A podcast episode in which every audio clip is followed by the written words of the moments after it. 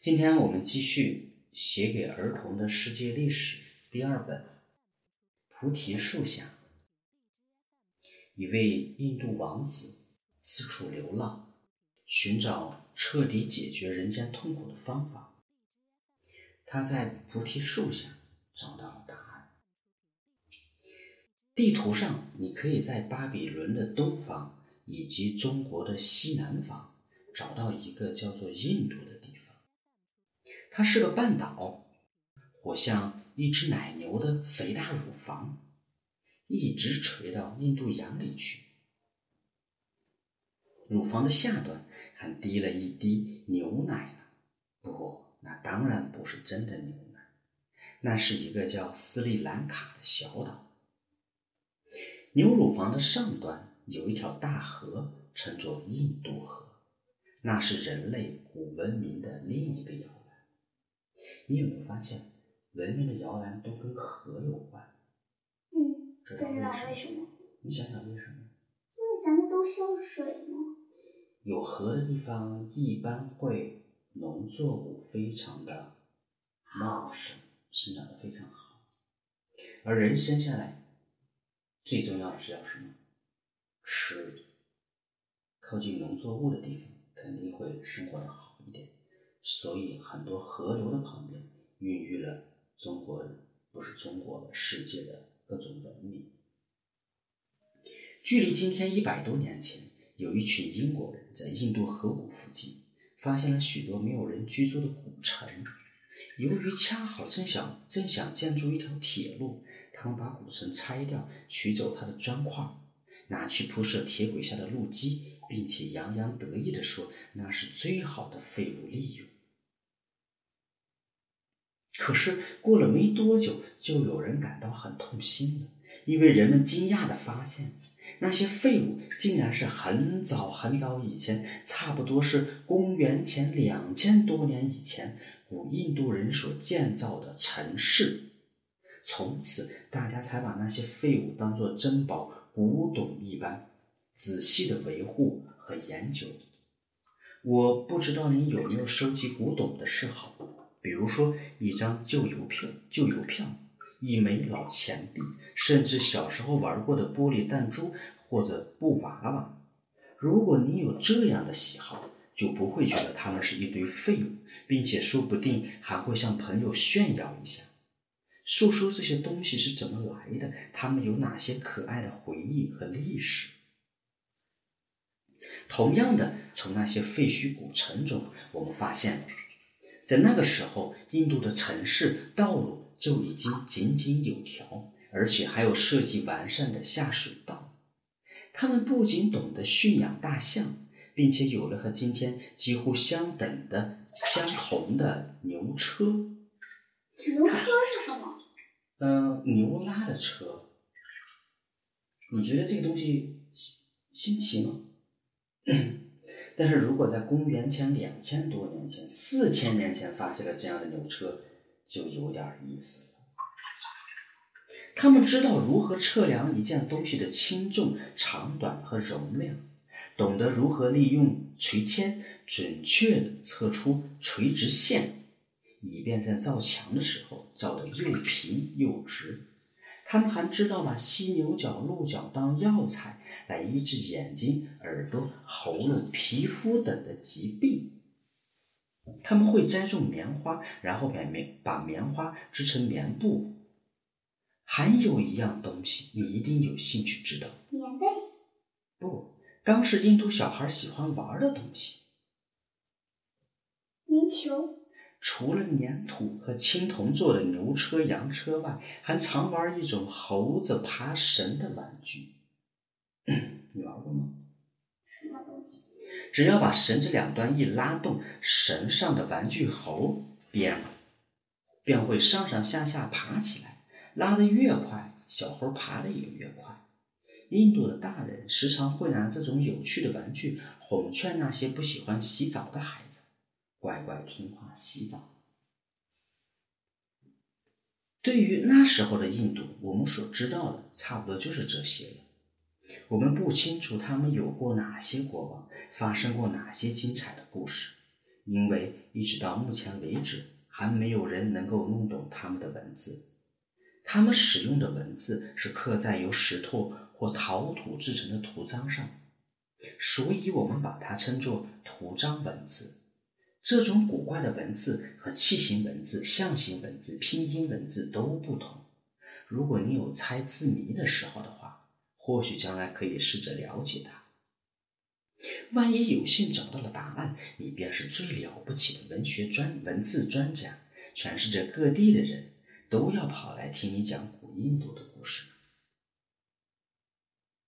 不过，到了公元前两千多年以后，我们知道古印度的故事就比较多些。当时，印度西北方跑来了一批白种人，他们自称为雅利安人，意思是出身高贵的人种。雅利安人认为，原先居居住在印度河的人皮肤既黑，鼻子又塌，实在是一群落后的野蛮人。于是便挥舞着铜制的武器，驾着双轮战车，把那些没有他们进步的野蛮人痛快地屠杀了一阵子，把所有不顺眼的东西通通摧毁掉。当然，古印度的图章文字从此再也没有人使用。很多时候的侵略，宝贝，比如说一个国家把另一个国家给侵略了、霸占了，归根结底是一种文化的侵略，归根结底是文化的统治、文化的消灭。这以后，雅利安人变成了新的印度人，为了维护他们高贵的出身，避免和原来皮肤既黑。鼻子又塌的印度人混杂在一起，他们立下了一套严密的阶级制度。他们把所有的人分为四个主要的阶层阶级，最高等的叫婆罗门，是主长祭祀的贵族；第二等的叫刹帝利，刹帝利大多是武士，可以当国王或者是官员；第三等的叫权舍，是一般老百姓。第四等的叫首陀罗，是战争中征服或俘虏来的人。这些阶级的划分，比起你们前面看到古埃及人的阶级更加严格。他规定，父亲属于哪个阶级，儿女也得属于哪个阶级。不同阶级的人绝不相往往来，不同阶级的男人和女人也不能通婚，通婚就是不能结婚。甚至不同阶级的男孩和女孩也绝不可以一一块玩玩耍。不同阶级的人，别说是一起吃饭，就连走在街上都得像逃避传染病一样远远的避开，因为他们相信婆罗门是由天神的口里出生，刹帝利是由天神肩上出生，吠舍是由天神膝盖上出生，而首陀罗则是由天神脚上出生。嘴巴、肩膀、膝盖和脚是不同的，所以这四种人的待遇也是不一样的。一个上帝利辱骂了婆罗门是要罚一百块钱的，一个首陀罗做了同样的事就要用烧的滚烫的油灌到他的耳朵和嘴巴里。反过来，一个婆罗门骂了首陀罗，顶多罚十二块钱就没事了。倘使一个婆罗门竟然和一个首陀罗结婚，那么他们便是做了一件最最丢脸的事，甚至连最卑微的首陀罗都不屑再理睬他们。他们被称作不可接触的人，只能穿死人穿过的衣服，用人家扔掉的破碗吃饭，走在路上还得不停地敲着瓦罐，提醒别人不要接触他们。这时的印度人相信一种叫婆罗门的宗教，他们的神就是称作婆罗门。婆罗门教徒认为，一个人活着的时候，如果按照婆罗门教的规矩好好做事，那么死后他的灵魂便会投胎到一个阶级比比较高的人家，做一个比较高贵幸福的人。要是他不守规矩，不做好事，死后便会投胎到卑贱的人家，甚至投胎成为鸡、狗、猪、苍蝇、跳蚤、蟑螂也说不定。当然，手陀罗阶级的人。不论他怎么做，都是不能再投胎为人的。你对这种信仰觉得如何？我们猜想，每个守陀罗阶级的小孩恐怕都会梦想下辈子做做个婆罗门阶级的人，该多好。古印度人就这样过活了很久很久，大约公元前五百年左右。印度北方一个叫释迦族的小王国，他的王子竟然有了与大家都不相同的看法。释迦族的小王国的王子，他想。既然人都有同样的生命，就该让，就应该大家平等。为什么要分阶级呢？更何况贫贱的人固然活得不快乐，富贵的人也一样有许许多多的烦恼，而且没有谁能够避免生老病死的苦痛。于是他抛弃舒适的生活，离开他的王妃和儿子，偷偷溜出了宫宫廷。他不辞辛劳，走过许多的地方，一面观察，一面寻找彻底解决人们痛苦的方法。据说他经常坐在菩提树下，不断的冥想思索。最后，这位王子找到了答案。他的办法是：只要你不欲求什么，便可以远离痛苦，得到永恒的快乐。最后，这位王子找到了答案。他的办法是：只要你不欲求什么，便可以远离痛苦，得到永恒的快乐。你是不是有点失望，宝贝？你赞成他的观点吗？为什么呢？我可想干什么，有时候。你有欲望，有欲望就会有痛苦。你在想，你的痛苦是不是都是在欲望之后？那如果没有欲望，是不是就没有痛苦？可是人怎么能没有欲望呢？嗯，不再想玩游戏了是吗？不是。你不再想喝饮料了是吗？不是。你总有欲望，但是有欲望就会有痛苦，因为爸爸不让你干这个，不让你干那个，对不对？你的欲望得不到满足。你是不是有点失望？对他的答案，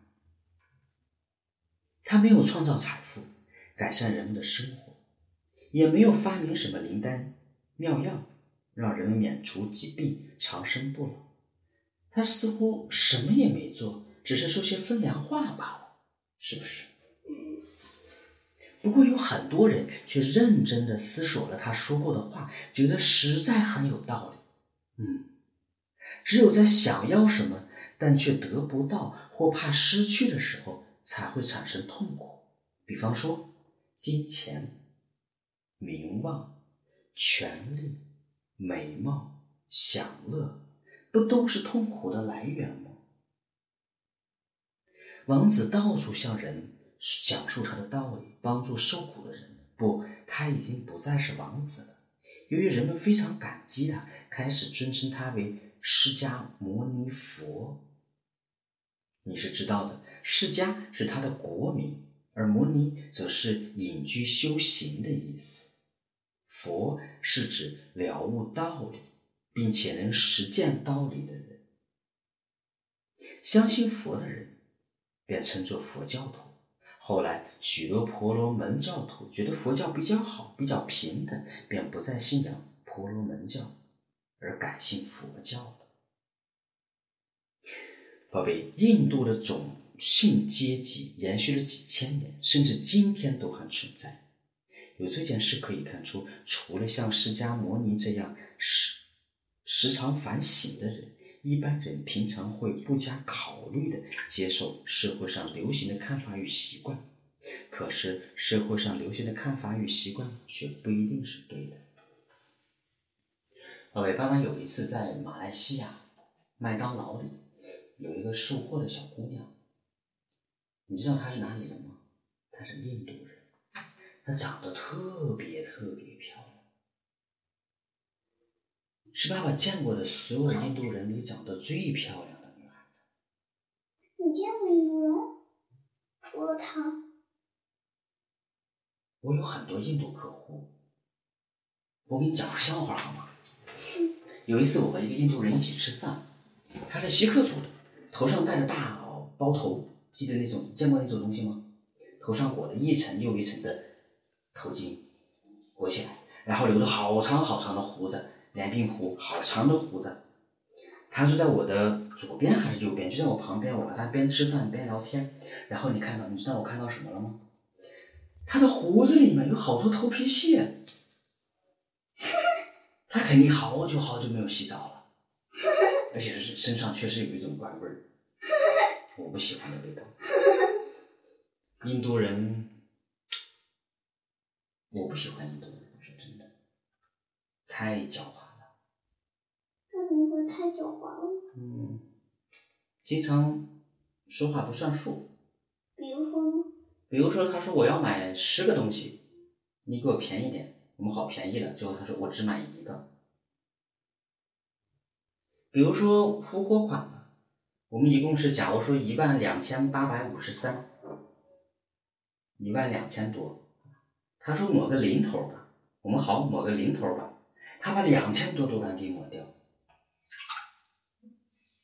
我们想着给一千一万两千八百五十三，抹个五十三好了，他竟然敢抹两千多，不讲道理。但是你我再给你回到马来西亚碰到了那个印度人，好漂亮好漂亮那个女孩子，但是马来西亚的朋友告诉我，那个女孩子阶级比较低，在印度属于比较卑贱的种族。所以我后来那个时候才知道，在印度阶层还是那么分明。就我们现在的中国，阶层实际上这个概念比较淡，大家人生而平等。但在印度，还是比较概念比较重。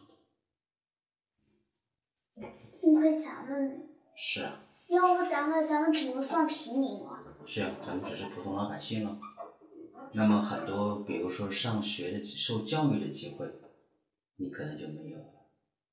比如说你的双溪小学，可能只能开给一些阶级阶层高的孩子，你可能就没有机会，知道吗？